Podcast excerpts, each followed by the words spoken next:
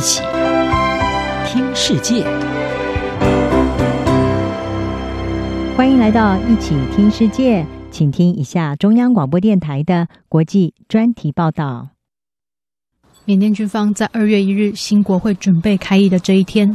以去年十一月大选出现舞弊为由发动政变，在清晨时刻拘捕在国会大选中赢得压倒性胜利的缅甸实质领袖翁山苏姬。以及他所领导的政党全国民主联盟的多名官员，也让缅甸的民主转型之路突然画下句点。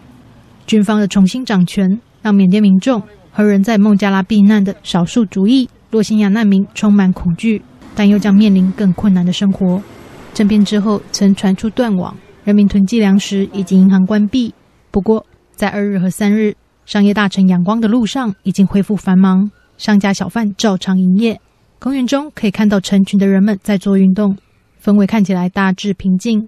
不过，首都奈比多则可见到大批部队和坦克戒备，气氛肃杀。尽管军方这次夺权没有演变成1988年政变时的流血冲突，不过民众恐惧在心，尤其担心在疫情危机下重回军方统治，将让他们的生活难上加难。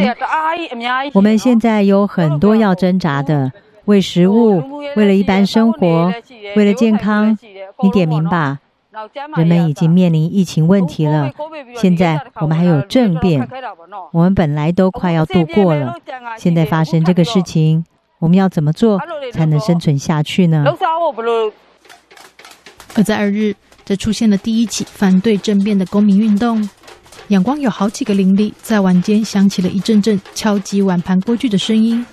这是民众在家里和街道上敲打出的声响，大马路上也可以听到车辆鸣笛致意。这一些声响就是要抗议军人破坏缅甸的民主。在此之前，全国民主联盟的资深成员号召全国人民以非暴力、公民不服从的行动来抵抗军方夺权。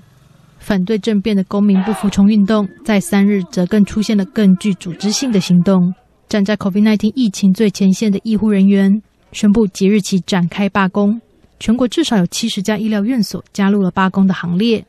根据一项共同声明，这些医疗人员表示，他们不愿意在军队统治之下工作，因为军方将个人利益凌驾于 COVID-19 疫情期间挣扎于对抗疫情困难的脆弱人民之上。在社群媒体上可以看到，仰光和曼德勒等大臣多家医疗院所的医护人员身上别着代表反对军队的红丝带。并举起三指，取用这个在泰国学运中的抗议手势，来代表拯救缅甸、支持翁山书记政府和参与公民不服从运动等行动。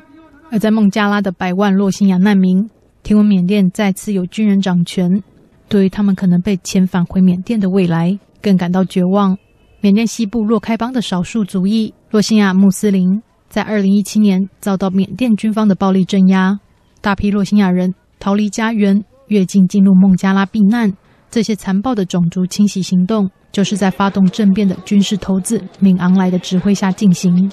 联合国指出，缅甸部队对洛辛亚人进行强暴、大规模杀戮，是有种族灭绝意图的行动。然而，翁山苏姬否认军方这些骇人听闻的行径，并在联合国为缅甸军方辩护，也引发西方世界对这位诺贝尔和平奖得主大力抨击。在政变之后，孟加拉政府呼吁缅甸维持和平与稳定，并希望缅甸做出实质行动，推进遭到延宕的遣返洛西亚人回缅甸的作业。一名年已七十岁，在孟加拉难民营中等待遣返的洛西亚长者则表示恐惧，认为被遣返之后将继续遭到缅军迫害。我们所有到这里的洛西亚难民